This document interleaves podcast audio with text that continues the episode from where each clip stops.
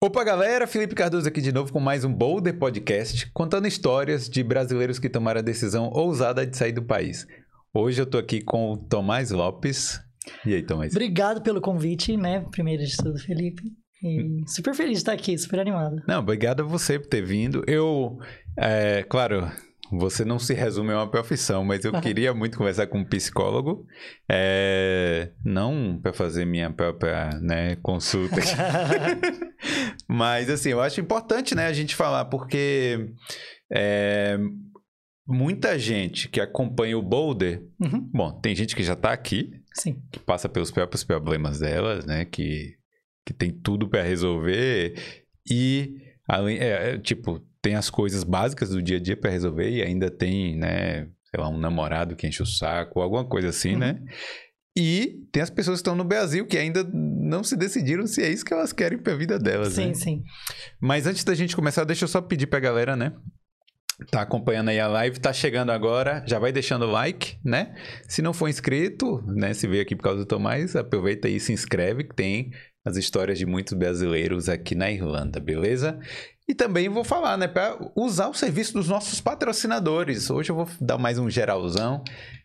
Se tá na tela do Boulder, pode confiar, pode comprar, pode usar o serviço que vai ser de boa para você, beleza?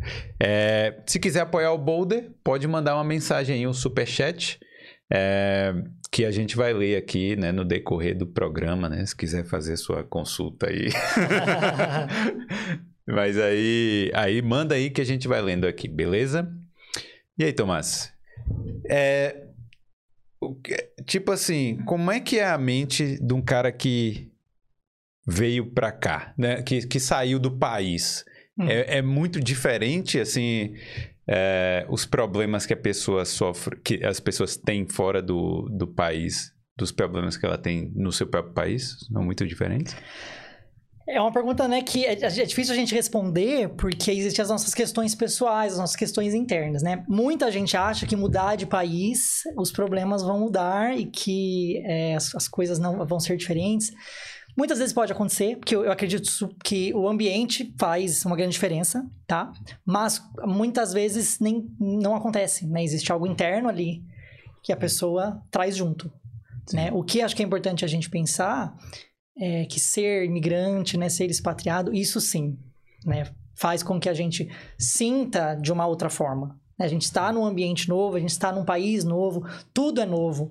Então, e potencializa, né? Eu, eu, eu costumo falar que né, num, a gente está num lugar, vamos pensar, a gente morou sempre no Brasil.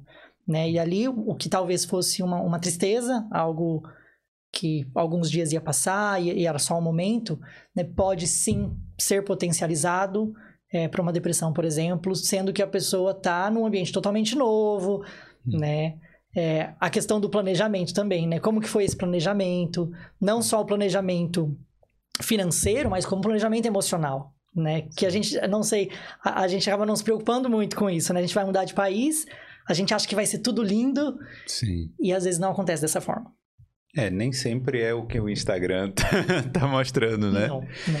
Cara, mas isso eu acho que.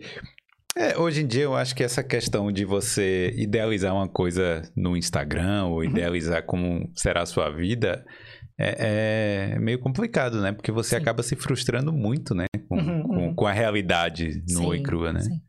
E no Instagram ninguém posta é, triste, chorando. Uhum. A gente não vê muito, né?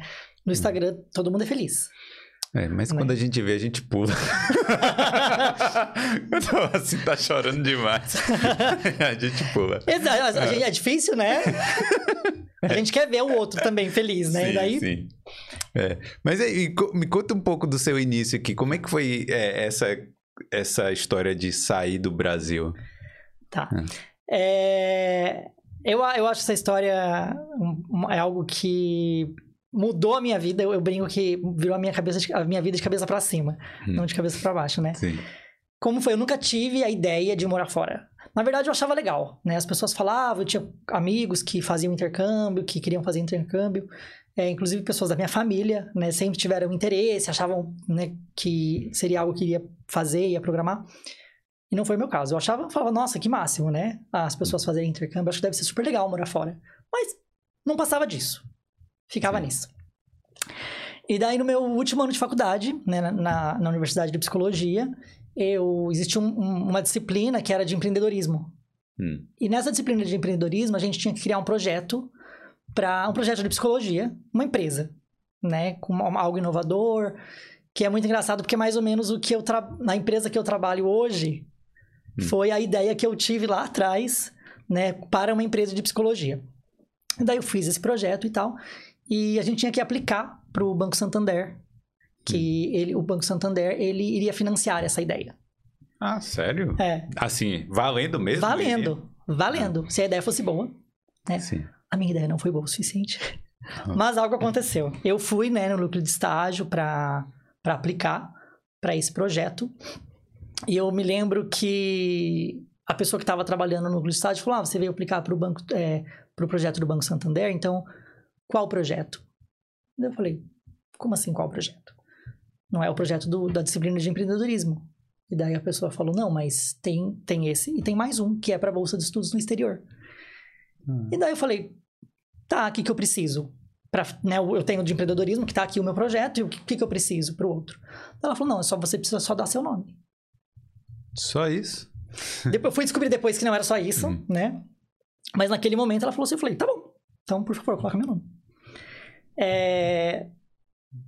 Um mês, mais ou menos, depois, eu recebi um e-mail de um professor é, de turismo da, da minha universidade falando se que ele precisava conversar comigo. E eu, abusado, falei, não posso, eu tenho prova, tenho que estudar. que depois eu pensei que, acho que foi positivo, né? É, e daí ele remarcou. E daí um dia eu cheguei, né? É, remarquei, né, fiz as minhas provas naquela semana. Daí na semana seguinte eu marquei essa reunião com ele. E, e daí ele me falou, Tomás, é, você aplicou para o banco, para o pro projeto do Banco Santander, de Bolsa no Estudo do Exterior, e até agora o, a pessoa é você. E daí eu fiquei... Assim? Assim. eu falei, mas eu só dei meu nome? Ele falou, então, é, existe um critério para essa bolsa, que é o melhor rendimento acadêmico da universidade. Hum. E eu falei, calma, mas eu sabia que as minhas notas eram boas e que eu era um bom aluno, que eu eu, eu, eu acho que é importante a gente escolher uma profissão que a gente gosta, não fica tão difícil. Sim. Né? Então eu não faltava. Você era o nerd lá do, do, do curso de psicologia. Eu. eu acredito que eu era esforçado. Eu acredito que eu era esforçado. E eu gosto muito, né, da minha profissão. E, e daí eu fiquei surpreso e daí ele falou, só que o que aconteceu? O Banco Santander, ele pediu pra gente prorrogar. Né, então, a gente vai continuar mais duas semanas. Então, hum. pode ser que alguém, a gente tá em semana de prova, né? Alguém tenha um né, no final de a gente fazer os cálculos, né? Alguém tem um rendimento melhor que o seu. Sim. E daí, nessas duas semanas eu não vivi, né? Porque não é, é porque eu sou psicólogo que a ansiedade também não bate. Sim, né? claro. Então, é. eu fiquei, foi... É, fizeram todos os tipos, né? Orações, né? A minha, a minha família entrou em contato com Deus e o mundo. Não, mas é engraçado que você era, não era uma coisa que passava pela sua cabeça de ir pro, né, de sair do país. Não. Mas do nada. E foi assim, já né? ficou com vontade, já Achei quando, máximo, quando né? viu que tinha a chance, né? E o projeto era muito legal, porque né, a cerimônia foi muito legal, né? Vou chegar nessa parte.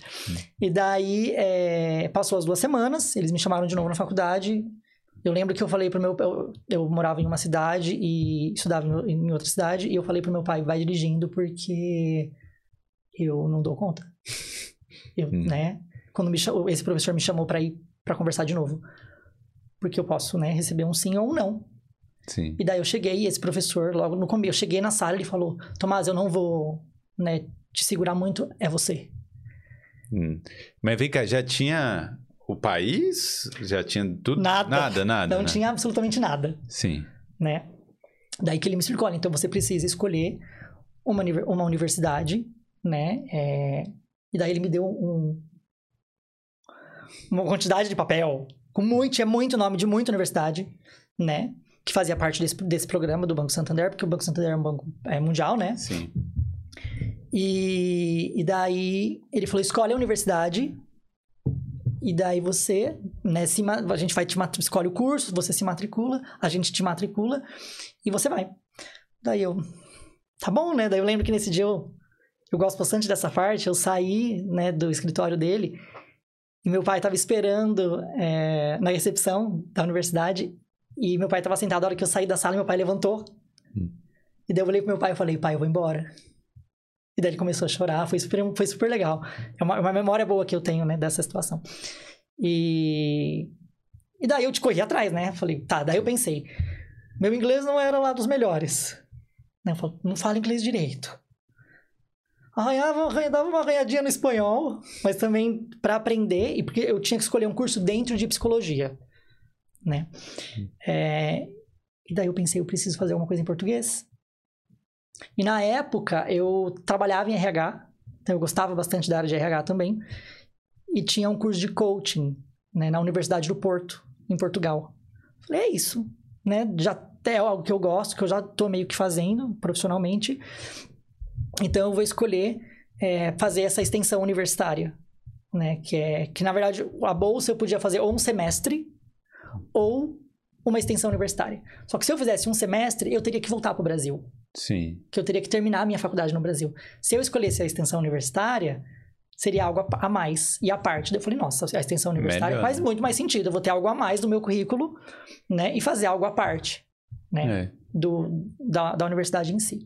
Daí eu fui, a cerimônia foi super legal, foi é, o João Emílio Botim, que era o presidente do Santander na época, foi em Interlagos, a gente viu o treino oficial do Felipe Massa, e o Felipe Massa que entregou as bolsas, e daí naquele ano foram só 100 alunos do Brasil né, que participaram Sim. dessa bolsa. 100 alunos do Brasil Que ganharam. É. E eu aí... fui um deles, que eu, eu fiquei bem feliz por isso. E aí você foi para Portugal? Daí eu fui para Portugal. Daí eu podia ter usado a bolsa naquele mês. Mas eu falei, vou, eu vou segurar a ansiedade, eu vou ficar um ano trabalhando. Ah, sim. Podia, Eu podia usar a bolsa dentro de um ano. Eu esperei o último mês. Então, nesse um ano. Bonito Santander e, e você falência aí, eu tivesse qualquer coisa. Mas foi, foi difícil. Eu falei, podia viajar amanhã.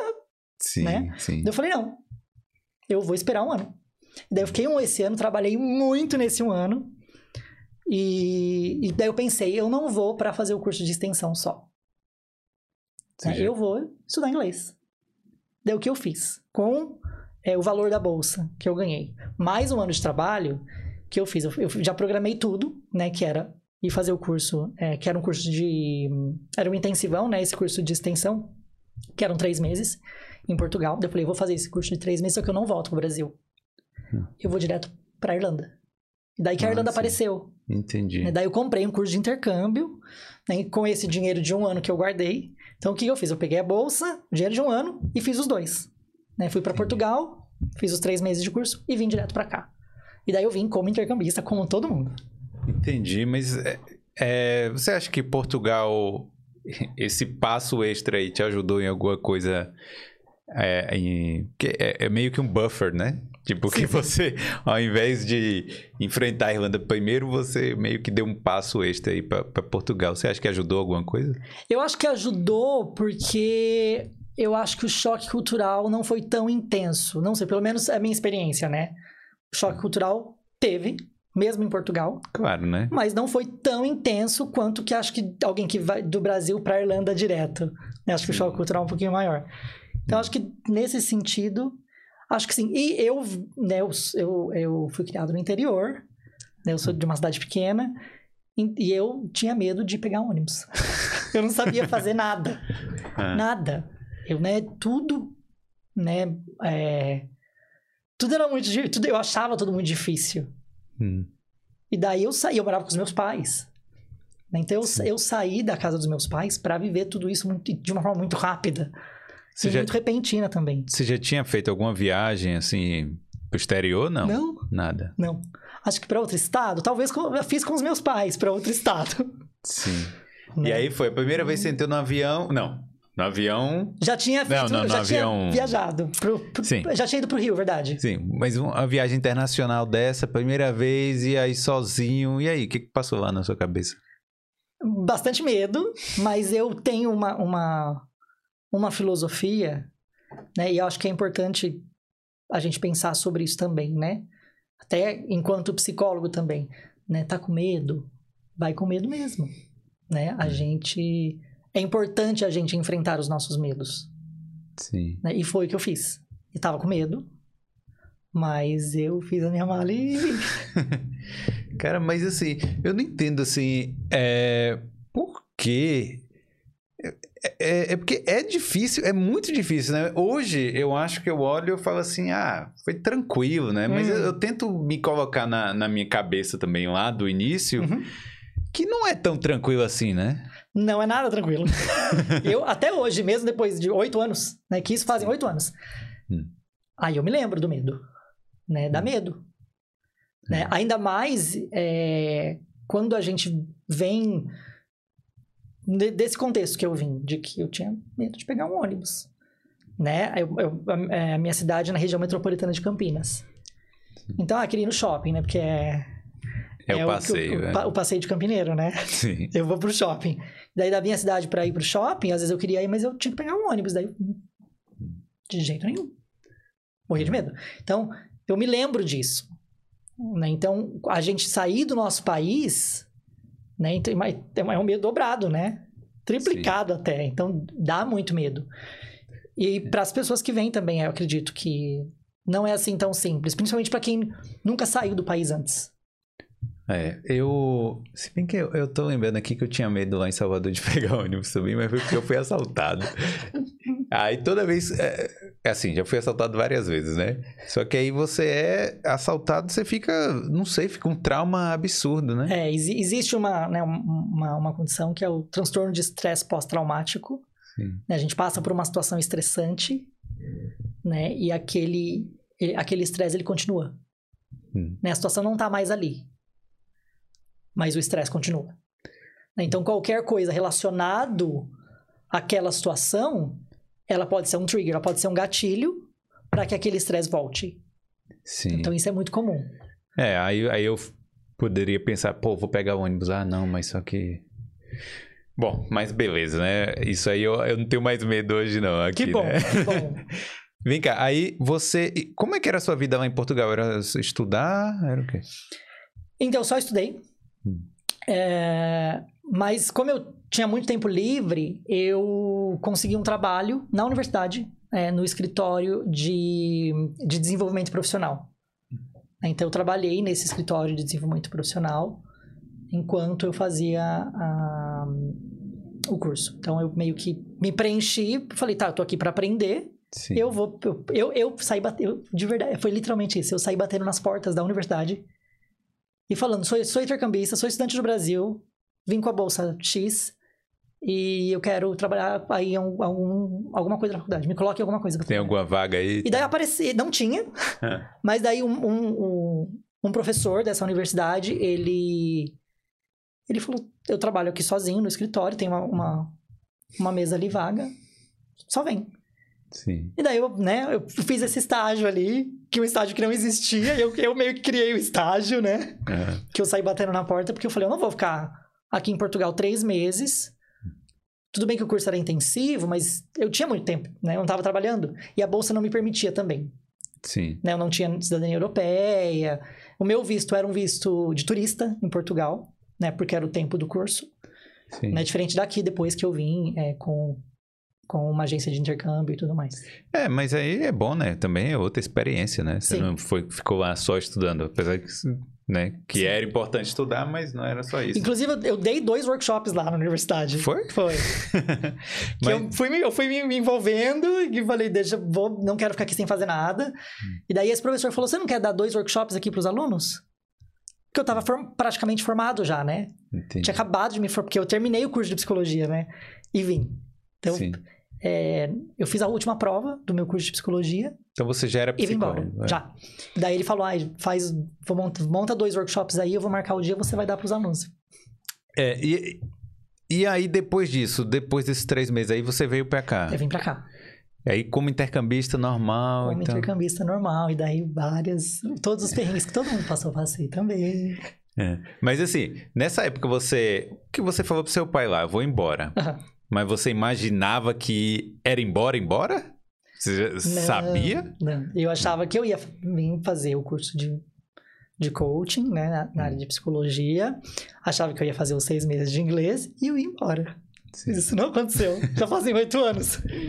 E, e aí, como é que foi pra você ficar tanto tempo assim? Foi tipo. O que, que, que foi acontecendo assim no início, né?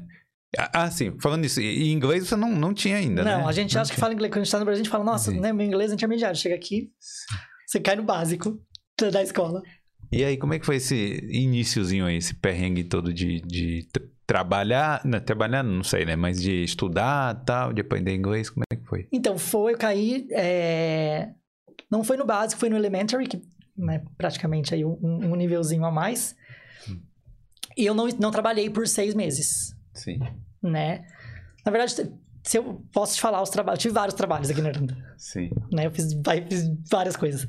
E antes de ser psicólogo.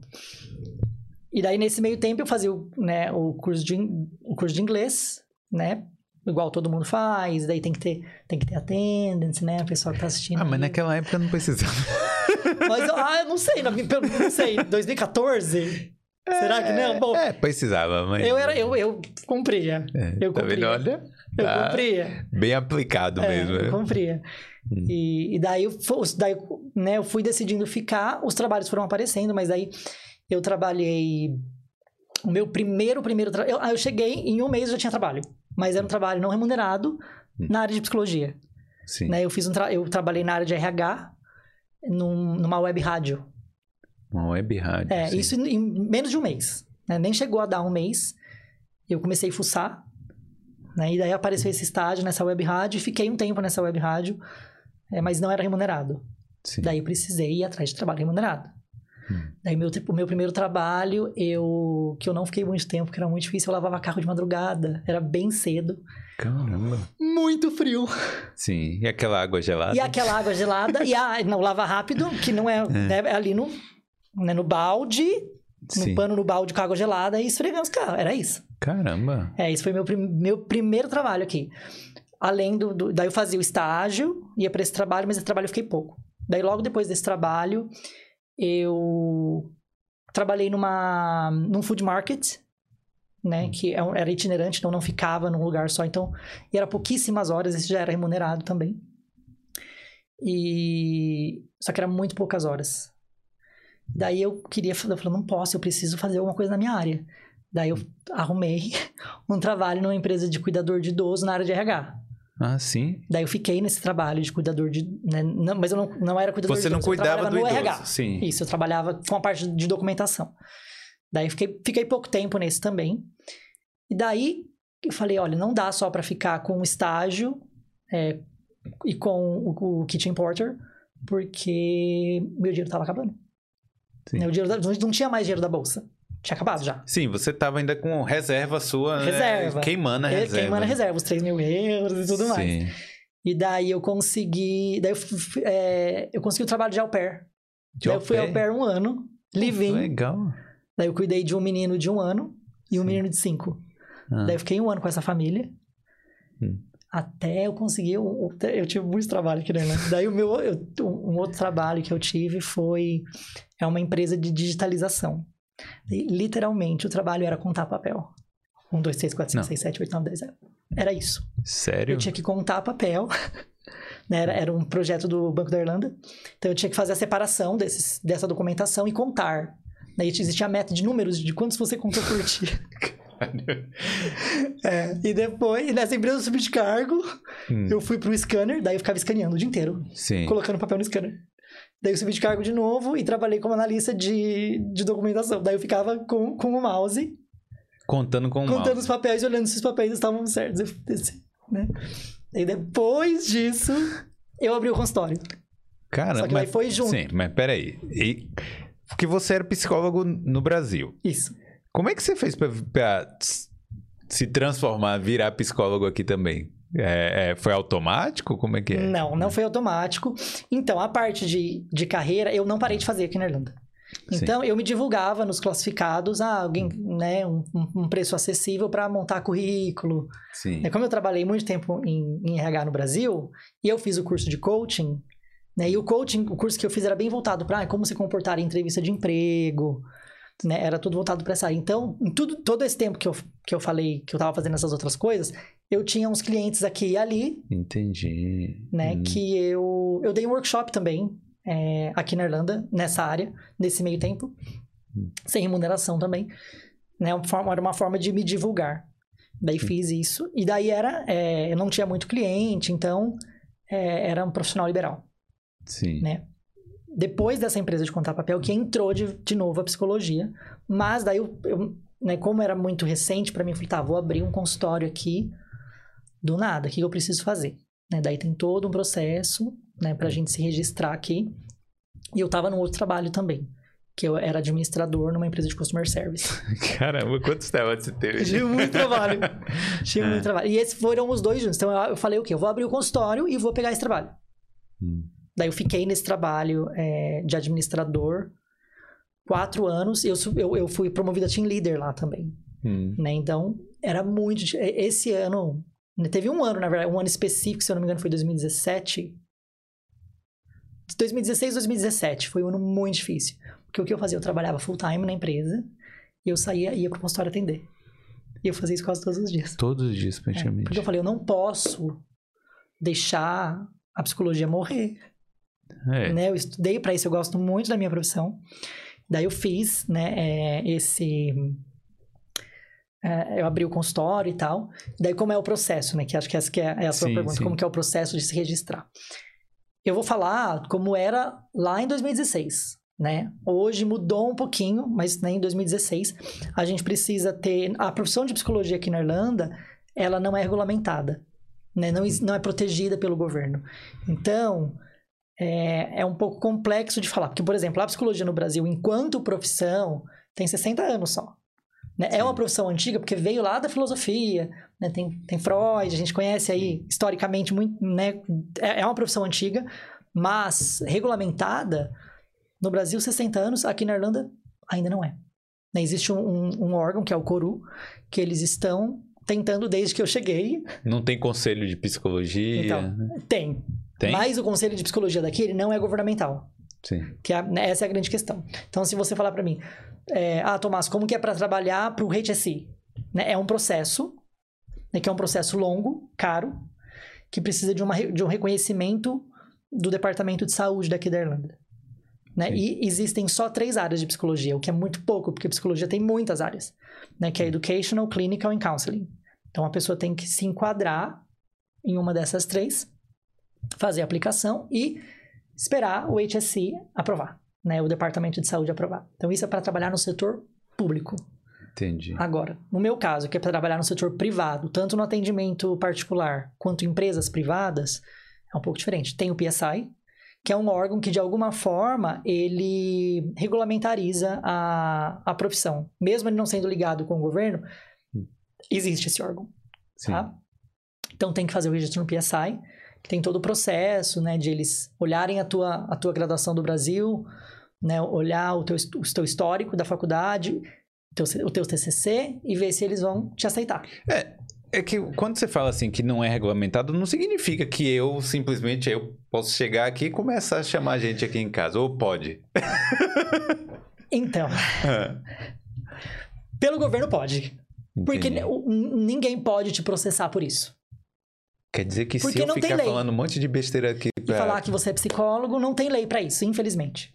Mas é o Que que o governo está tentando fazer, mas tá, é um processo que está já, literalmente, desde que eu cheguei, eles estão tentando fazer o CORU, tá- que, é o- que é esse órgão. E não é só a profissão de psicologia. Tem outras profissões também da área da saúde, são específicos para a área da saúde, que o CORU está regulamentando. Hum. Então, mas obviamente que você não sendo né, um psicólogo, falar, ah, vou começar a atender e ser psicólogo, existe uma falha ética Sim, claro. né? Não existe a falha ali é legal, mas é uma falha ética.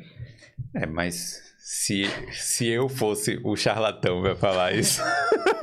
Não, eu não recomendaria, né? tipo, tipo, aí a pessoa já não, não tá ligando pra ética, né? Assim. É, mas é por isso que é muito importante, né? Quando for ter um atendimento aqui na Irlanda, existem alguns critérios. Então, a pessoa tem que estar registrada no PSI, né? Que é um critério super importante. O PSI tem que ter aprovado, né? É, Você tem que ter um professional insurance, que é um seguro, né? Tanto para o profissional quanto para o paciente, né? É importante ter, tem que ter. É, e abrir um sole trader, que é um... Um microempreendedor. Um microempreendedor. E para você pagar, você vai receber dinheiro, você tem que pagar imposto, Sim. né? Para estar é, junto, junto ao revenue. E daí tem a questão de né, o guarda vetting para atender criança e adolescente. Ah, né? Tem, tem também. todo um processo. Então, assim, É, não é bem. Não é, não é bem, bem terra de assim. ninguém, não. É. Não, bom, é bom você falar isso também, até pra pessoa que quiser procurar um profissional saber, né? Exato, né? Tá registrado no PSI, tem Professional Insurance, é, tem o Sole Trader. Né? É- é- essas, três, essas três informações são extremamente importantes e tem que ter. Né? E daí, o que fica mais... Né? Bastante gente pode estar pensando ou perguntando, ah, mas o estudante, o estudante pode fazer esse processo? Não. Não pode. Né? né? Stamp 1 e Stamp 2 também não. Tem que ter ou um Stamp 4 ou uma cidadania europeia.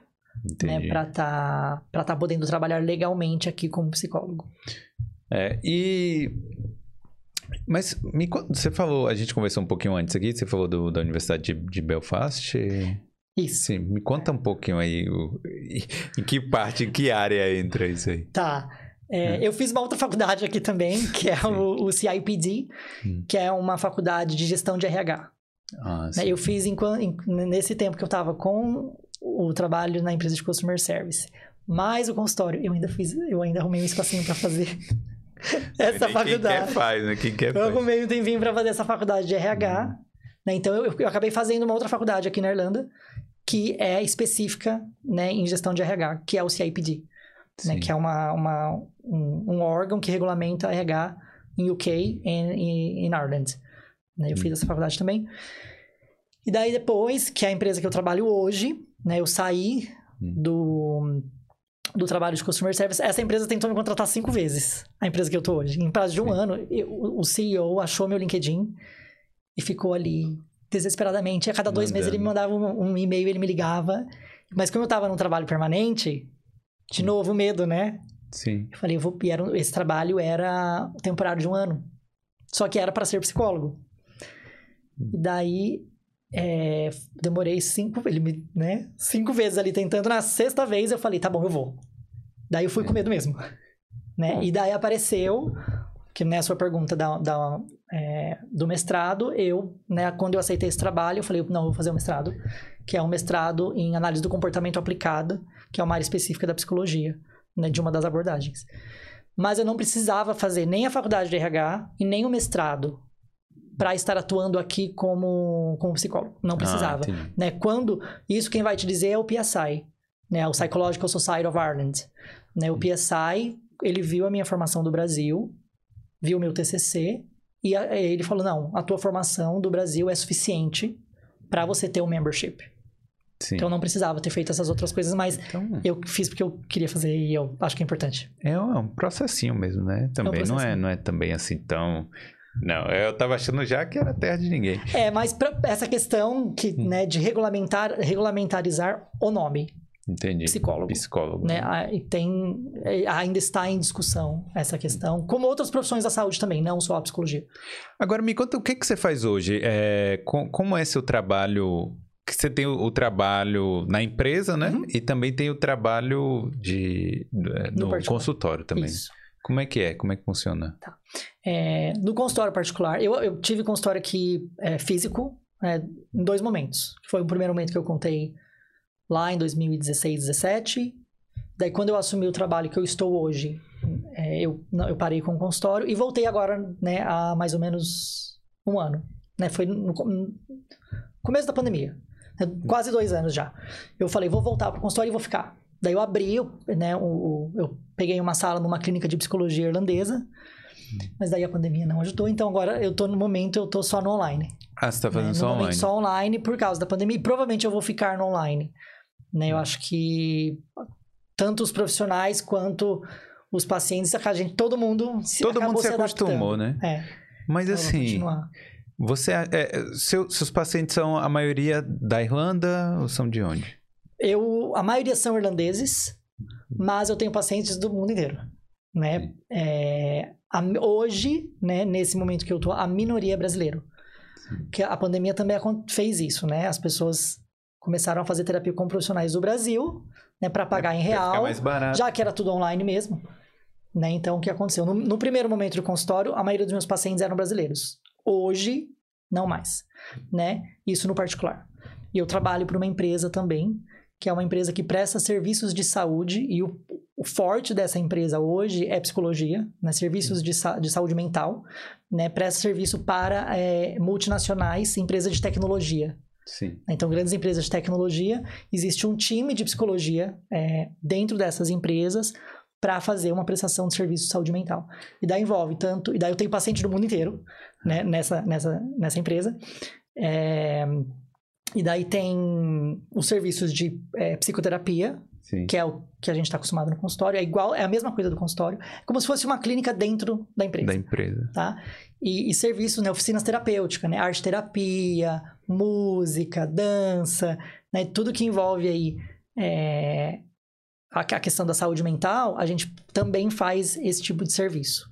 Ah, legal, né? Porque é, essas empresas de tecnologia também, o cara tá lá vendo cada coisa que é. Que normalmente.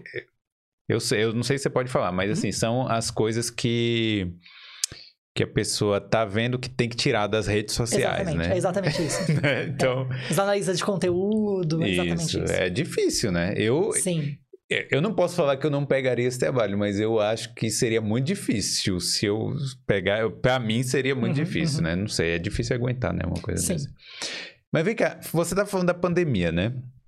Que por um lado, vamos supor que você perdeu o cliente, Aham. né? Os clientes brasileiros que migraram para fazer lá o, a terapia tal no Brasil. Sim. Mas por outro lado, que você ganhou de cliente? Porque a pandemia acabou com a cabeça de todo mundo. Sim, é- foi muito difícil, né? Né? Então, realmente isso aconteceu. Né? Eu acredito que eu vejo a pandemia de duas formas. Eu acho que foi muito negativo, porque afetou a saúde mental de- do mundo inteiro. Né? Todo mundo, em algum momento, teve alguma questão de saúde mental eh, durante a pandemia. Mas, por um outro lado, que eu vejo de uma forma positiva, é as pessoas começaram a olhar para saúde mental como saúde. Então, você ir para academia, né, para você cuidar do seu corpo, é, é tão importante quanto você ir para terapia para cuidar da sua mente. Sim. né? Então, isso eu acredito que aconteceu também. As pessoas começar, começaram a olhar para a psicologia, né, para a saúde mental. Com... Saúde mental também é saúde. né? né? Não é só eu tô com dor no pé, então eu vou né, no ortopedista.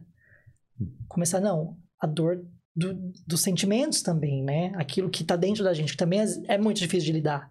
Sim. E as pessoas começaram a prestar mais atenção e, e tomar mais cuidado com essa questão. Então, eu vejo dessa forma também. E eu acho que é, meio que tirou um tabu, né? Porque assim, eu. Assim, tem muita gente que faz terapia, né? Já desde sempre, Uhum. mas de uns tempos pra cá eu tô vendo muito mais gente falando sobre isso, falando, ah, eu tô fazendo e Sim. tal, não é? É, é, então eu acho que realmente saiu aquele tabu, né? Sim, e né, é, é- no Brasil, né? Acho que hoje não mais, mas até um- há uns anos atrás era uma profissão considerada elitizada, né? né? Que hoje as pessoas não, não tá tão mais ali, o que é ótimo, né? Você acha que tá mais acessível? Eu assim? acredito que está mais acessível e as pessoas, eu acho que muito mais do que estar acessível, as pessoas estão olhando mais para a saúde mental, para a importância da saúde mental, Sim. né? É, porque. E, e tem outra coisa aqui também, né? Porque além de. Da pandemia ter sido, né? Bom, o medo realmente de pegar o Covid, né? Sim. Que já era uma coisa. Aí teve o lockdown, que aqui foi bem sério também. Sim, que foi, né? Sim. Uhum. Duro, que a gente tinha que ficar em casa mesmo. Aí junta com o inverno, Uhum. que o- os dois quilômetros, se você pudesse sair, é, tava gelado. Sim. né? Cara, como é que foi isso, assim, no consultório? Se bem que, assim, tudo bem, você tava fazendo online, mas como é que foi você absorver? Porque você devia estar passando por problemas também Com parecidos, né? certeza, com certeza. Né? É, eu, daí eu trabalho isso na minha terapia. né? Mas, assim, você viu muita gente realmente... A- Aumentou, então, a procura com você também. Aumentou, aumentou. Hum. Com certeza. Né? As pessoas começaram a perceber mais. E essa questão aqui, né, influenciou muito. né, do lockdown. O frio é uma coisa que sempre vai influenciar, né? A gente vem de um país quente, né? Então, é uma questão que vai, vai estar sempre presente. Você acha que oh, existe sazonalidade em terapia também? Existe, existe a, a seasonal depression, Sim. né? Que é a, a depressão sazonal, que as pessoas existe em é, que é basicamente quando o inverno entra, a pessoa entra em depressão. O inverno acaba, a depressão acaba. Isso existe. Tem pessoas que experienciam isso. Hum. Mas ela tem que continuar o tratamento, né? Ou com deveria. certeza, com certeza. Né? E, e continua? Então daí depende, né? É. Tanto, tanto da questão do profissional quanto da questão da pessoa ter esse, esse cuidado de que ah, é uma questão que eu estou eu, eu tenho uma predisposição para isso, então Hum. vamos cuidar. Né? Porque não é a, a, a, a- terapia não é só para quando as coisas não estão bem. Né? A terapia também é importante quando as coisas estão bem. Hum. Né? Muito mais sobre a gente se conhecer. Né? Principalmente na minha abordagem, que é análise do comportamento.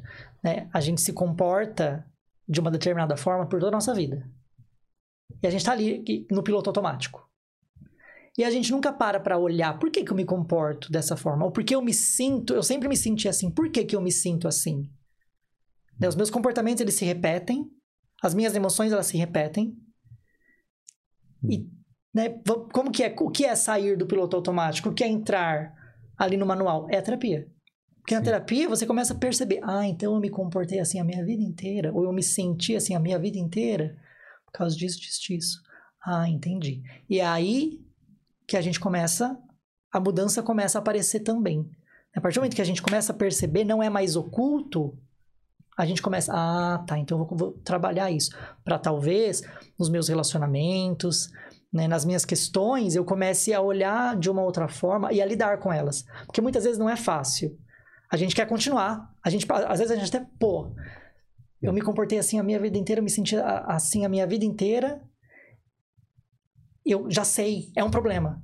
Mas é assustador eu ir para um outro caminho.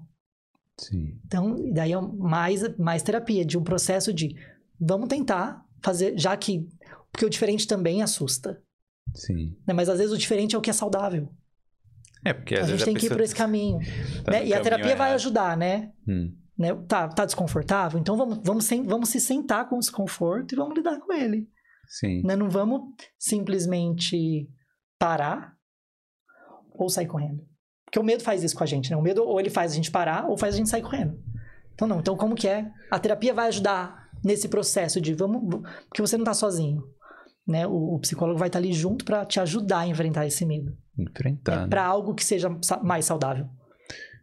Cara, e, e, e também está, está aqui. É porque assim, eu, eu tô levando muito para as questões também de pessoas que expatriadas, né? Sim. Mas só que como é, eu não sei se você pode falar muito sobre isso, porque se a maioria dos seus pacientes são da Irlanda e tal. Mas assim, existem coisas que, que são comuns em todos os expatriados, coisas que, que são recorrentes, assim, de, de é, psicológicos, né? Uhum. Não problemas psicológicos, eu não sei como é que qual é o termo, mas Questões questões psicológicas. Aham.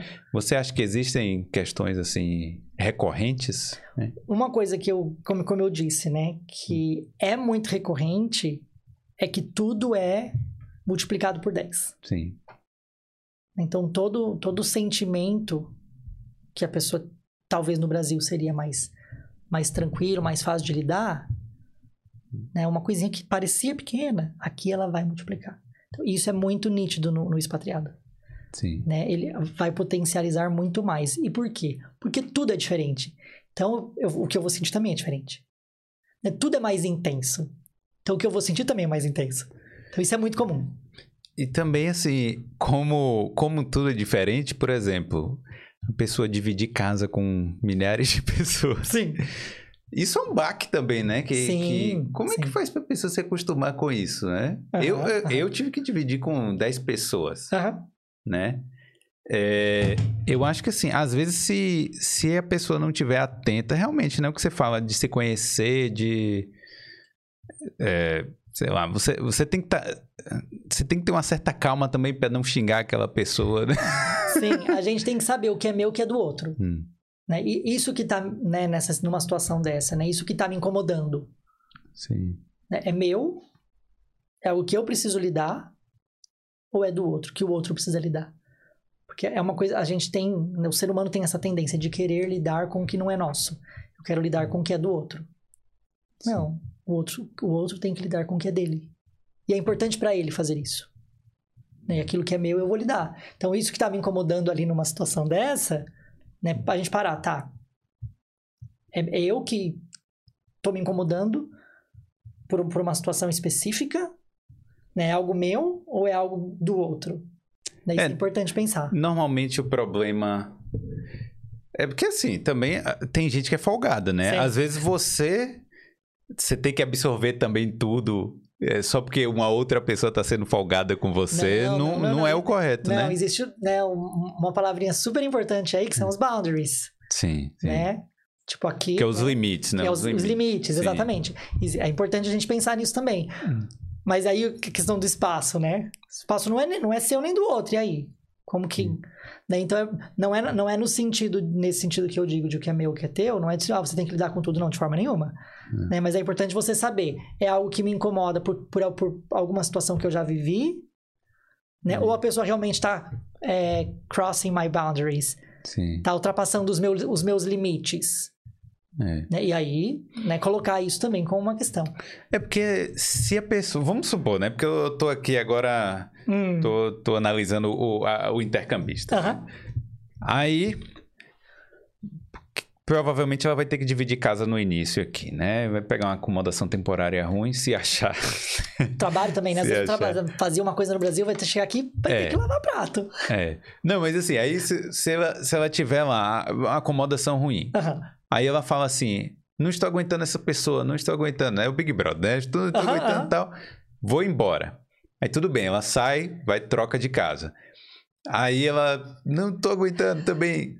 E aí vai trocando, vai trocando. Mas uma hora ela vai ter que aprender a lidar com aquilo, né? Exatamente. Porque senão. Ela... Na verdade, talvez o problema seja a pessoa. Não é necessariamente. Então, por isso que é, né, essa minha fala de é meu isso? É algo, uma questão minha? Ou realmente é uma questão do outro que está ultrapassando os meus limites? Sim. É porque, e, e, e analisar isso. Se é meu, eu vou lidar. Não é obrigação do outro lidar. Né? Hum. Agora, se a pessoa está ultrapassando os meus, os meus limites, é extremamente importante que você fale, olha, isso, isso aqui não é bom para mim, não é legal. Então hum. aqui, acho que a gente, como que a gente pode lidar com essa situação? Né? Tá ali crossing uma boundary. Sim. É. Né? Então é importante e não é fácil, né? Então, por isso que vamos para a terapia. é. é. Deixa eu te perguntar outra coisa também. Uhum.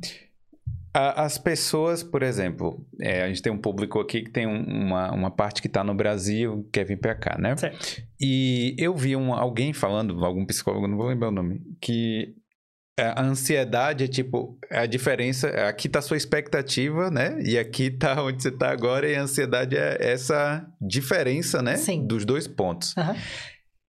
Como é que. E, assim, tem pessoas que são mais ansiosas que as outras, né? Né? Normal. Mas Sim. como é que lida? Porque você ficou um ano lá. Quando você sabia que via para a Europa, você ficou um ano. Uhum. Tem gente que não ia aguentar ficar um mês, entendeu? Ia estar tá botando ovo lá, né? Como sim, sim. Como é que, como é que faz para superar essa ansiedade aí nesse período? Existem algumas. É... Primeiro, terapia. Né? Eu, eu sempre vou. Eu, eu sei, não estou tentando vender meu peixe aqui, não, tá? Sim. Eu faço. Não, mesmo o peixe dos outros. Tá Exatamente, para os né? meus colegas também. Sim. Né? Terapia. Né? Essa vai ser a dica de ouro, sempre. Né? Como que lidar com XYZ. Vamos trabalhar isso né? É, com, com um profissional, né? Na tua terapia com o teu psicólogo. Hum. Tá, essa é uma questão. E daí existem algumas questões aí, né? A ansiedade, o que é a ansiedade? A gente sempre tá ali vivendo algo que a gente ainda não viveu. Né? A gente está em 2022, né? A gente já está vivendo em 2030. Né? A pessoa que está no Brasil super ansiosa para chegar aqui. Sim. Né? Então, o que é importante? Né? Sempre se trazer de volta. Você ficar sempre atento para não estar nem no futuro e nem no passado também, né? Exatamente, né? Porque no passado aí pode causar, pode causar uma depressão, entendeu? Sim. Tem toda essa questão aí. Sempre se trazer para o presente. Sim. E daí você fala, Tomás, mas fácil falar, né? se traga para o presente. Não é. Não, não tô querendo ser simplista de forma nenhuma e nem é a ideia, né? Esse é um primeiro, né, o primeiro passo terapia, se sempre se lembrar, calma.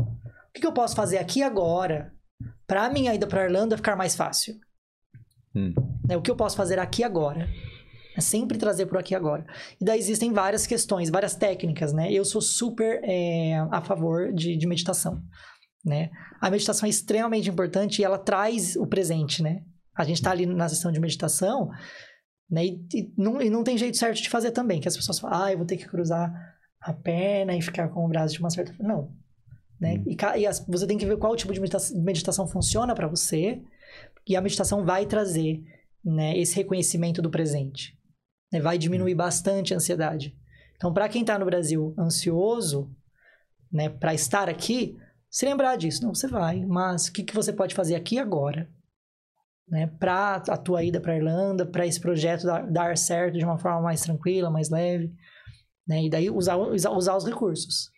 Né? Uma meditação, é, por exemplo. Não, boa, boa dica aí, porque eu é, eu também às vezes me pego nessas, né, de ansioso por alguma coisa uhum. e ansioso por coisas que eu não posso controlar, né? E o que a gente faz com o que a gente não pode controlar?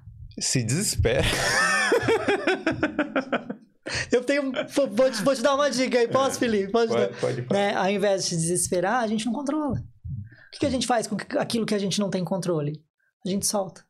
A gente Sim. não tenta controlar. Se a gente sabe que não tem controle, então a gente não controla.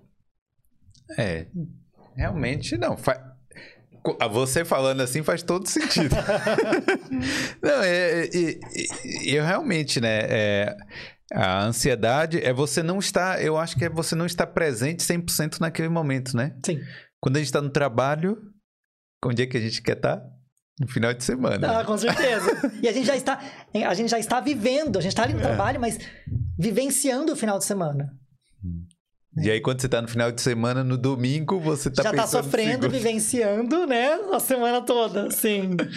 Cara, viver é difícil. Viver é muito difícil, né? Assim, não, tem muitas questões, né? tipo, e, e, e, você acha que a nossa mente prega peças com a gente mesmo? Com certeza, o tempo todo. O tempo todo. Mas como, né? Por, por que isso, né? Sim. Porque o cérebro devia trabalhar a nosso favor. Seria bem mais fácil, né? Seria bem mais fácil. É, tipo...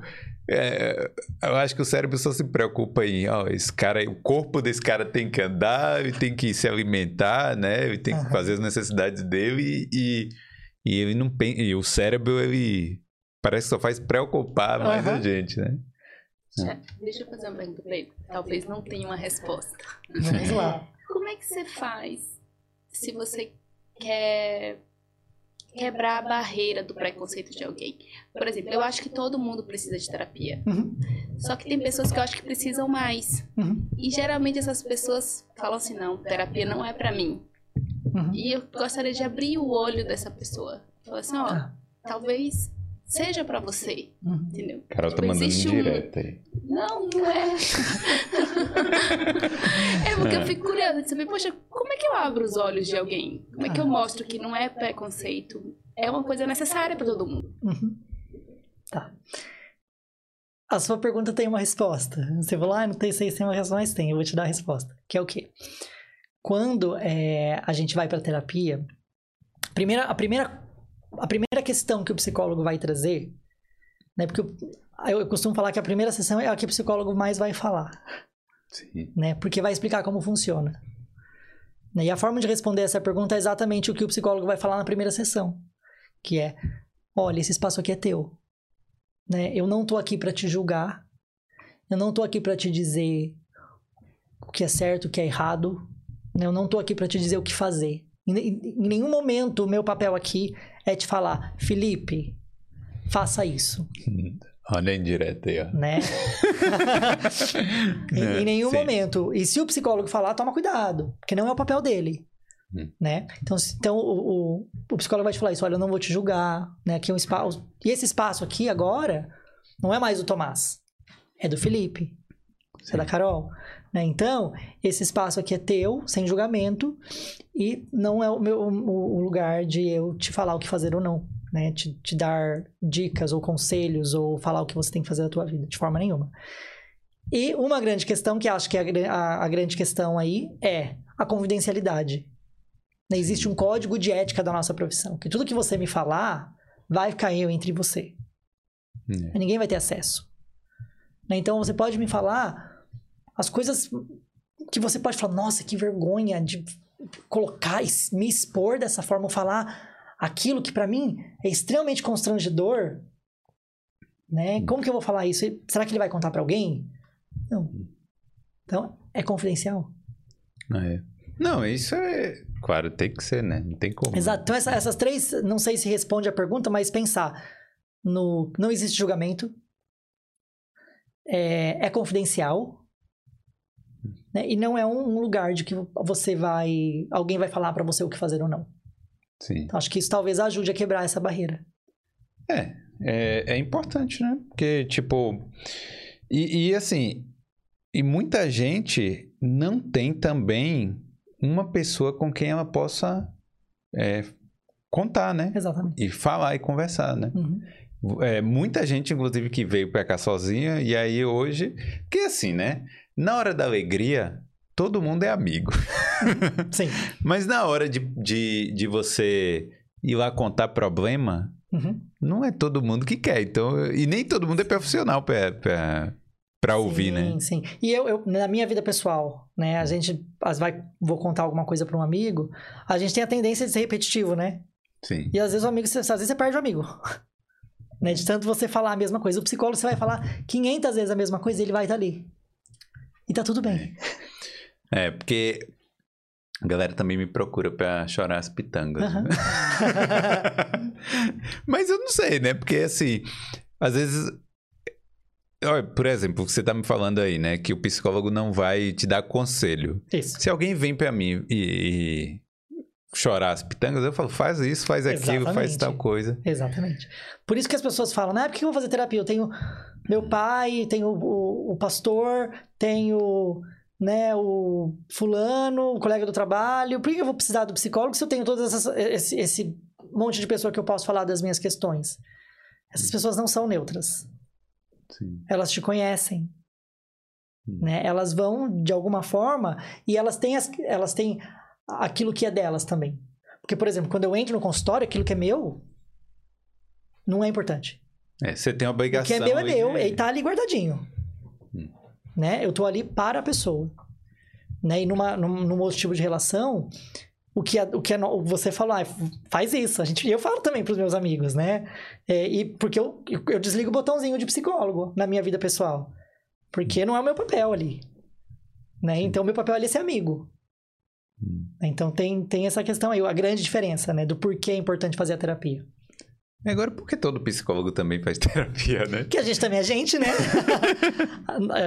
a gente também tem as nossas questões Hum. que precisam ser trabalhadas.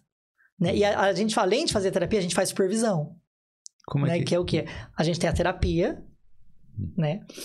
Que a gente fala das nossas questões. E a gente é supervisionado por um psicólogo sênior. Né? Ah, que sim. com muito, eu já, no meu trabalho, no, no- né, fora do consultório, no trabalho que eu tenho na empresa, eu sou psicólogo-chefe. Então, eu supervisiono outros psicólogos também já, né? E daí, eu, mas eu também continuo tendo um psicólogo supervisor que me supervisiona, né? Eu não abro nome, não abro nada específico, mas eu falo, olha, eu tô com um caso, que a situação é essa, né? E eu estou lidando dessa forma, estou trabalhando com a pessoa nesse caminho. Daí esse psicólogo supervisor ele vai me ajudar a pensar para estar ajudando essa outra pessoa. Então o psicólogo sempre vai ter um psicólogo e um supervisor de psicologia. Entendi. A gente vai trabalho em dobro aí. É, eu não sabia não que tinha essa, essa questão do... do... Sim. E todo psicólogo, a, a- a supervisão é para sempre. Pra A ser. gente sempre vai fazer supervisão. Entendi. né? E é, e é- e é- mas é muito pontual. Né? Por exemplo, vem uma pessoa com ahn, um transtorno obsessivo compulsivo. Daí o que, que eu vou trazer na minha supervisão? Eu vou falar, olha, eu tô com uma pessoa com um transtorno obsessivo compulsivo. Eu estou trabalhando dessa forma. É, é exatamente isso. Então a confidencialidade continua. Não Sim. quebrei a confidencialidade. Né? E de psicólogo para psicólogo existe essa troca. Né? Porque nós, nós eu e o, e o supervisor temos a questão do código de ética. Que a gente, que eu, tanto eu quanto ele tem que cumprir. Né? Então, mas a gente trabalha, é, é muito pontual. E você supervisiona alguém também? Hoje sim. Né? No, no meu trabalho que eu, que eu tô. Né? No, fora do consultório.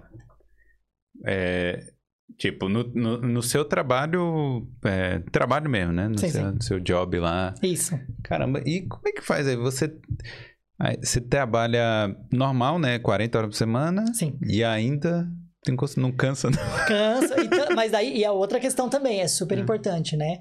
Para o psicólogo, né? é, exi- existe, é, de uma certa forma, uma quantidade de pacientes que a gente vê por semana. Hum. né? E daí, cada psicólogo tem o seu critério, mas a média geralmente é 15, 20 pacientes no máximo. Numa semana? É, que, que já é bastante. Então, assim, 15 para 20 que já é bastante. Então, assim, daí cada psicólogo sabe, né, do, da sua própria saúde mental, porque a gente tá ali pro outro e a gente tem as nossas questões. É importante a gente lembrar disso, que a gente trabalha na nossa terapia. Então, é importante. Então, no meu caso, né, eu tenho, eu tenho isso muito claro, né, Sim. de uma, de uma quantidade que eu sei que ali eu dou conta. E você não acaba absorvendo, não? Fala, fala aí, fala, Né? Sendo fala bem pra mim. sincero, olha, Felipe, eu, vou, vou te falar. É. Eu acho que no começo da profissão era muito mais difícil. Né, eu lembro que eu saía dos atendimentos, né, qualquer paciente meu ou que já foi paciente meu ouvindo isso vai, vai achar interessante. É, no, no começo dos atendimentos, parecia que eu tinha levado uma surra. eu sentia no meu corpo. Né, no, É. no, no começo da profissão. Né, eu, fisicamente, dolorido É porque... né? Muita atenção. Né? Hoje não mais. E eu acho que isso é normal. Eu acho que faz, inclusive, parte da profissão. Hum, Né? De a gente começar, né? Entender o que é, o que é meu, entender o que é do outro, né? Entender que... E muitas vezes acontece do que a pessoa tá falando bate com aquilo que a gente tá vivendo, o que a gente já viveu. Mas daí tem que sempre lembrar do botãozinho, tá? Mas aqui eu posso, posso e devo lidar com essas questões. Mas aqui não é o momento. Eu estou ali para o paciente. Vai chegar a minha vez. Daí não passa alguns dias, você tem a, né, a sua sessão marcada ali. É, porque, assim, eu Somos imagino... humanos. Eu imagino, certo? Tô aqui, eu não sei, mas eu imagino que a maioria dos, dos pacientes que vão lá vão com coisas negativas, Uhum, né? Sim. É maioria. Então, você tem que ficar lidando com isso. Porque eu- não sou profissional, Uhum. então se viesse pra mim todo dia alguém, né, com coisa negativa pra mim, eu acho que eu iria absorver. Mas, claro, você é um profissional, Sim. então é diferente, né? Isso, de novo, né? E isso, a, maturidade profissional vem com o tempo, muito estudo, muita terapia, né? Da nossa parte, a gente fazendo terapia, por isso que é super importante a gente fazer terapia, né? Muita supervisão. Então, isso vai ficando mais fácil, vai ficando mais leve. Hoje eu consigo dizer que é tranquilo, Sim. né? Mas não era. Né? No começo eu saía realmente fisicamente dolorido. É, de- deixa eu ler aqui um, um salves aqui da galera que, que vai mandando aqui algumas mensagens. É, olha, Tatiane, o Osmar, oh, muito show, filho. É, Meu pai, aham. Ah, Dega, Marião na Europa. O tema importantíssimo, vocês são demais. O Marião, quando veio aqui, falou também da psicanálise, né? Que ele está estudando Uhum, e tal. uhum.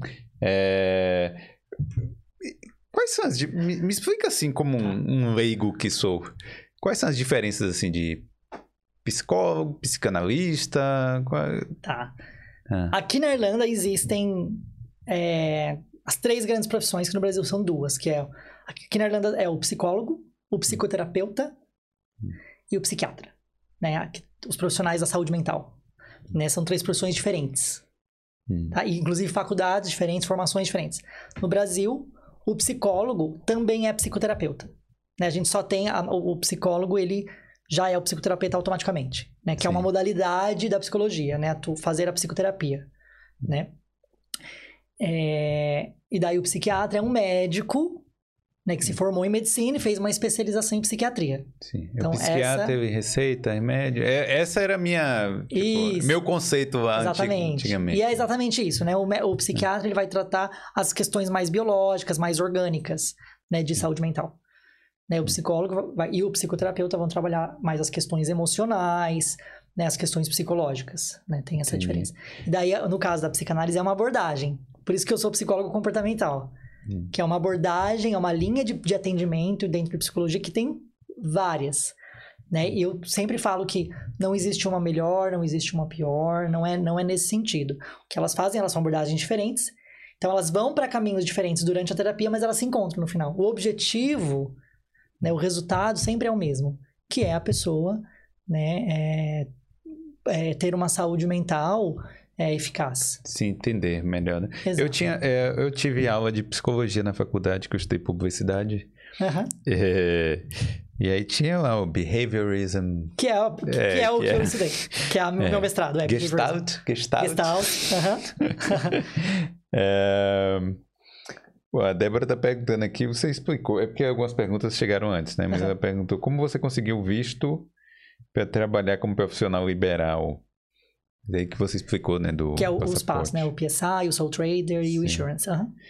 Mas é... precisa ter a, a... Passaporte europeu. Passaporte europeu, ou Stamp 4. Isso. É... Aí o, o Andreas perguntou aqui também. É interessante, é porque algumas perguntas já foram, né? Mas você também trabalha como psicoterapeuta para terapia individual? Sim. Ele pergunta assim, quais são os problemas que você tem que resolver com seus pacientes. Né? A gama é demais, né? Uh -huh, pra você falar, mas... É...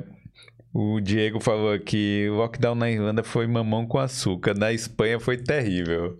Eu não sei como é que foi lá na Espanha. Não sei mas... também, não saberia dizer. Mas aqui para mim não foi. Aqui foi difícil. Não foi, foi, fácil, não. A questão dos dois, dois quilômetros, né? Dois quilômetros. É, é, foi difícil. Pô, eu, fui, é, eu não podia ir no parque. O, o, o Ale Amarante, ó, o nosso contador, mandou aqui um super chat. Ele falou aqui: as redes sociais são nocivas para nossa mente? Depende da forma que a gente usa. É super importante. Como, como, como estar usando. Né? Tanto quanto a pessoa que posta, quanto a pessoa que está ali vendo. Consome, né? né? Que consome. Então, é, é uma é difícil a gente saber, né? A gente tem que sempre estar olhando para si. Tá me fazendo mal?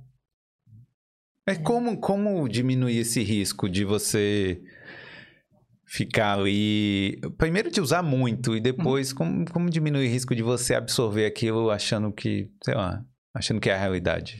Então, é isso que a gente tem que ter o conhecimento também, né? De uhum. ali né, a gente sempre, sempre estar se lembrando.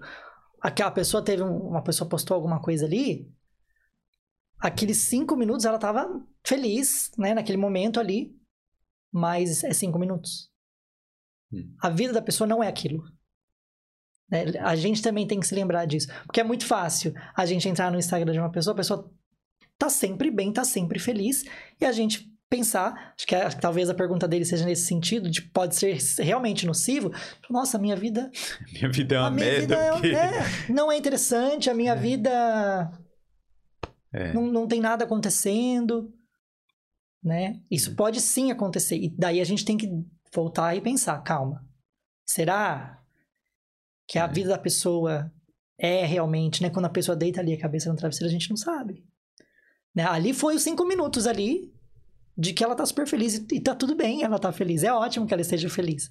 Né? Mas tomar cuidado pra gente não trazer aquilo para que a minha vida não é boa. Então pode sim ser nocivo. Por isso que tem que ter é, muita autorreflexão. E a terapia não, a terapia não é só para quando a gente não tá bem. Porque essas reflexões, elas aparecem na terapia. Uhum. Então, a terapia não é só, ah, não preciso, não tenho problema, ou eu consigo lidar com os meus problemas, não vou fazer terapia. Não é bem assim. É quando tá tudo bem, né? Também é importante. É, academia. A gente não vai só pra academia quando a gente tá com alguma questão. Né? A gente vai porque tem que estar tá ali com a saúde em dia, né? Fazer uma caminhada. A gente se preocupa muito com essa questão física, né? Ah, eu vou estar tá sempre fazendo uma caminhada, fazendo uma dieta, né? Para não gerar um sobrepeso, para não gerar uma, uma questão, né? Física. Saúde mental não é diferente.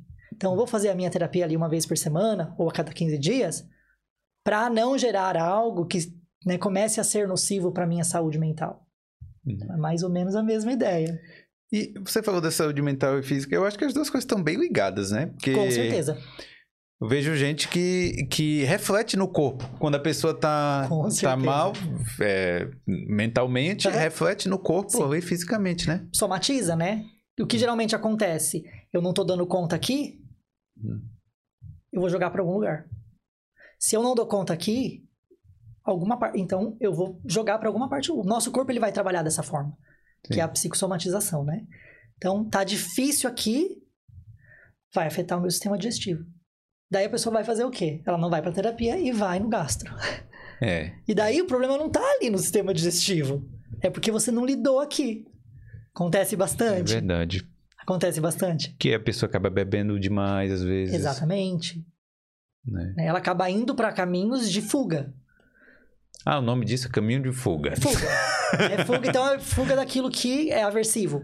Então, Sim. tudo que é aversivo, né? E daí a gente pode ficar aqui falando horas e horas de, do que, de, o que questões que são aversivas, que também é muito pessoal.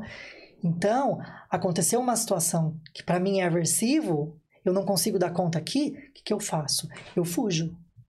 Hum. Então, eu vou ter um comportamento completamente diferente. Eu vou fazer alguma coisa para fugir daquele sentimento porque eu não dou conta. Então é mais fácil eu não lidar. Sim. Daí a gente chega na terapia, a gente trabalha, tem que. Gente, o psicólogo vai fazer, vamos sentar aqui, hum. vamos lidar, e a gente tá junto. Você não tá sozinho. Nessa questão aí sua que é difícil de lidar, não vamos fugir. Vamos aqui junto, tentar entender por que, que você quer fugir e tentar lidar. É, a mensagem desse podcast vai ser aí, né? Vamos para terapia.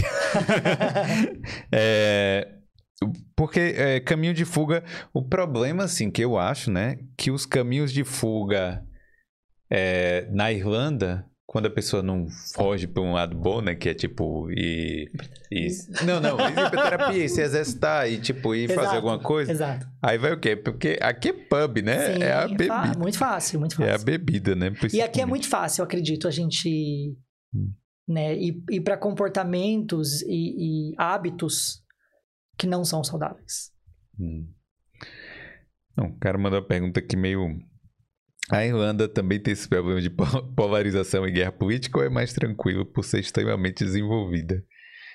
Eu não sei, mas. Talvez uma pergunta para um outro podcast. mas, assim, é, eu acho que aqui é menos polarizado, mas. Né? Assim, ó, a, o Strive mandou aqui: burnout está cada vez mais comum é, Pode-se lidar com a pressão do trabalho uhum. e vida social? Como é que é?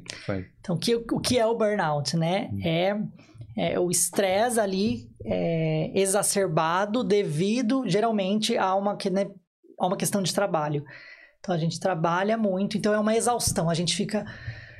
É e eu acredito que a pandemia aconteceu muito. Muita gente foi trabalhar em casa, não tinha mais separação. O que é cama, o que é, é. mesa de trabalho não tinha, não, não tem mais separação. Então tá tudo ali no meio ambiente. Então é muito fácil, né? Acho que a pandemia potencializou também essa questão do burnout, porque é difícil separar.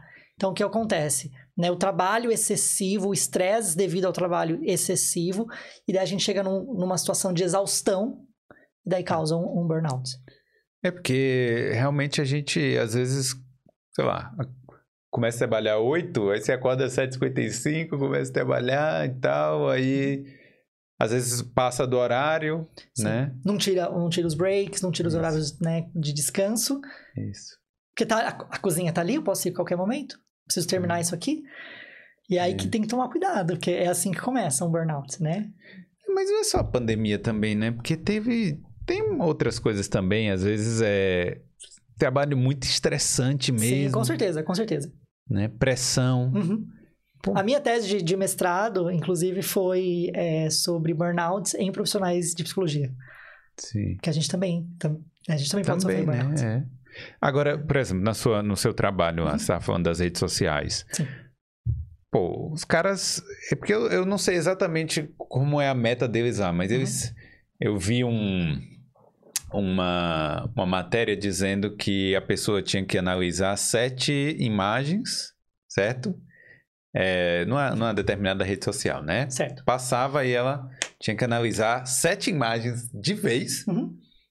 e marcar lá o que era proibido e o que era permitido, né? Certo. Uhum.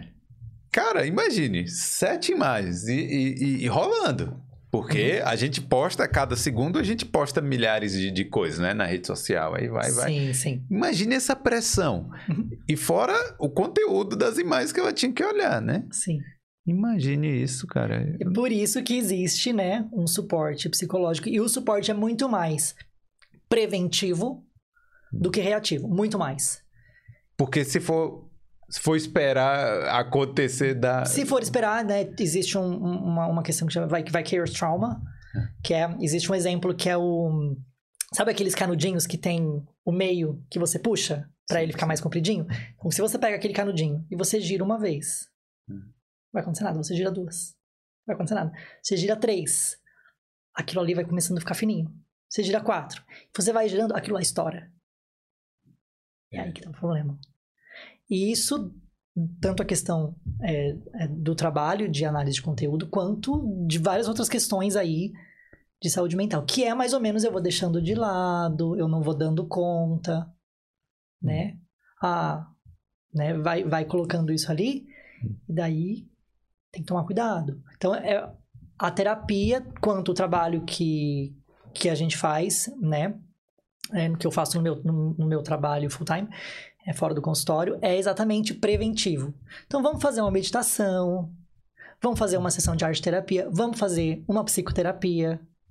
Sim. Né? Pra a gente não pra gente já começar a lidar agora.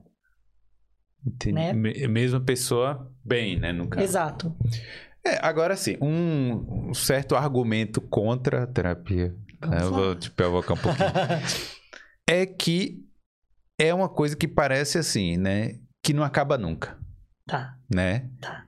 Que é uma, uma situação que você. que meio que você tem que fazer a vida inteira, que você vai lá para resolver um problema. Normalmente é assim, né? A pessoa vai para resolver um problema e aí tem que ficar a vida toda lá. O que, que você acha disso? Tem do algumas questões importantes, não só duas, eu falar duas, mas tem mais. Que é o quê? É, primeiro, a gente tem que pensar. Vou, eu vou falar agora enquanto paciente, tá? Depois eu vou responder como psicólogo. Eu, como paciente, eu tive cinco psicólogos. Eu passei por Sim. cinco. Tá?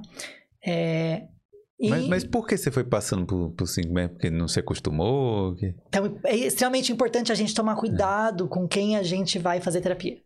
Tá? Vou te falar, vou tentar ser rápido aqui sobre os cinco. Primeiro, eu não estava eu não tava pronto. Existiam questões minhas que eu não queria lidar.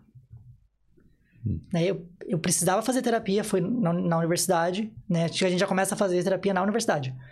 Né, existe um, um, ambulatório de psicologia dentro da faculdade. E daí, no caso, eu... E hoje, eu, na época, eu não sabia. Na época, eu falei, ah, e ela que não é boa. Hoje eu super sei que não, eu não estava pronto para lidar com algumas questões. Né? Depois, a minha segunda terapia é... não funcionou porque eu fazia meio terapia, meio supervisão, acabou bagunçando tudo na minha cabeça. Falei, não funcionou. Apesar de amo a profissional até hoje, né? excelente.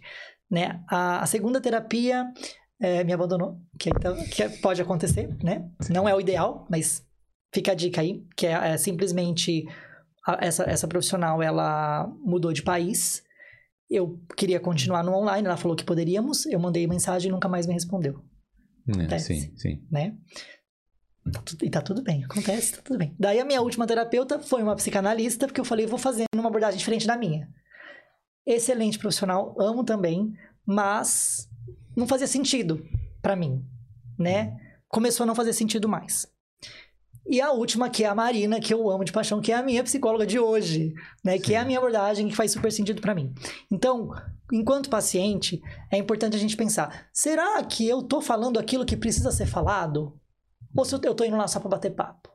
Será que aquelas questões que eu não quero lidar, que é difícil de lidar, eu tô trabalhando elas? Às vezes a gente não tá. Então demora mesmo. Hum. Porque não é papel do psicólogo te provocar para você falar aquilo que você não quer falar. O papel dele está tá ali para te ouvir e te acolher naquilo que você traz. Então, isso é importante a gente pensar, tá? Agora, enquanto profissional, né, existem abordagens que não dá alta. Nunca. Não vai dar alta. Ou vai demorar muito, né? A psicanálise é uma delas.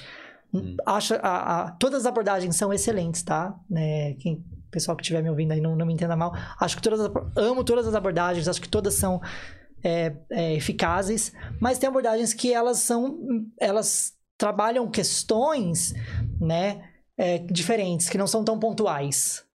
Sim. Né, para resolver, vamos resolver isso aqui, isso aqui, isso aqui. Não, elas, elas vão ali, então elas demoram mais, tá? Tem outras abordagens, tem outros profissionais que já dão alta. Né? Porque alguns, alguns profissionais eles vão dizer, se a pessoa está voltando, é porque a pessoa precisa do espaço. Ponto. Então tem profissionais que têm essa linha de pensamento que eu acho que é ok, não há problema nenhum com isso. Tem outras abordagens que é a minha, uma das, dessas abordagens, é a minha forma de trabalhar, que é quando eu dou alta. Né? Hum. Eu acredito que quando a pessoa, e eu acho, inclusive na minha abordagem, é importante dar alta para a pessoa, tá, vamos ver como você se sai. Tudo que você aprendeu aqui, vai para o mundo real. Agora, hum. vamos ver como você se comporta. Vamos ver como, como as suas emoções aparecem. Vamos ver como você lida. Hum. Né? E eu estarei sempre aqui. Pode voltar. Né? Se você tiver difícil de novo. Então tem isso também. Tem tanto a questão do lado do paciente, hum. né? Se o paciente está trazendo aquilo que precisa ser trazido, né? Sim. É, e também a questão do profissional, da abordagem, da forma de trabalhar. Então não tem Mas... muito tipo, ah, vai ficar 10 anos ou vai ficar um. Não, não, e não tem padrão. Não, Porque às vezes sei, a pessoa né? começa. A pessoa vem com uma questão, Felipe, acontece muito isso. Ah, eu quero vir para trabalhar isso, estou com um problema nessa área. Né? E daí a gente começa a trabalhar, trabalhar, trabalhar, o problema não tá ali.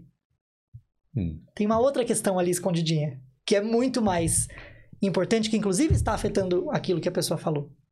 Daí isso na terapia vai ser descoberto. Então tem isso também. E aí, mas assim, e tem gente que você vai falar, não, ainda não tá pronta, né? Ou, ou você não. Você... Eu dou o livre-arbítrio, obviamente, da pessoa falar, ah, por algum motivo, a pessoa pode falar, não, não vou continuar. Né? Hum. Eu trabalho o porquê, né? É, não de uma forma de, de, de questionar, ah, por que, que você não quer fazer mais terapia comigo? Não, mas entender, né? O, qual, o que que, né? O que fez você chegar a essa conclusão? Né? E daí a pessoa vai expor, né? Eu vou falar o que eu, o que eu acredito que seja importante ser falado, mas eu deixo a pessoa livre né? Que é um serviço. No final, é um serviço. Né? A pessoa pode ter os motivos dela de não querer estar tá usando os meus serviços mais e tá tudo bem. Né? Mas é importante entender. E, e daí, se é uma questão que eu acredito, falo, olha, então, talvez não comigo, né, por algum motivo, mas acho que é importante você continuar a sua jornada. Né, continuar trabalhando as suas questões. Se você estiver pronto. Sim. Porque muita gente também acontece, né? A pessoa, que é o que aconteceu comigo na minha primeira terapia começou a mexer muito ali numa área, eu falei, não. E, que o e eu, eu fui fica... me dar conta disso muitos anos depois. Uhum. Né? Tanto com maturidade de idade quanto com maturidade profissional. Né? Que às vezes a gente não, não tá pronto para lidar com algumas questões. E é o momento que a gente mais precisa, né? Porque geralmente são as áreas que a gente mais precisa lidar. É, mas é, não sei também, né? Eu acho que cada pessoa vai querer lidar com algumas coisas, é, não sei, né? Também a maturidade da própria pessoa, né? Do, Sim. do paciente, né? Sim. É, deixa eu ver aqui se tem mais alguma. É, é, sim, aí o, o, Diego tá se explicando aqui o negócio lá do, de Madrid, né? Da, da Espanha.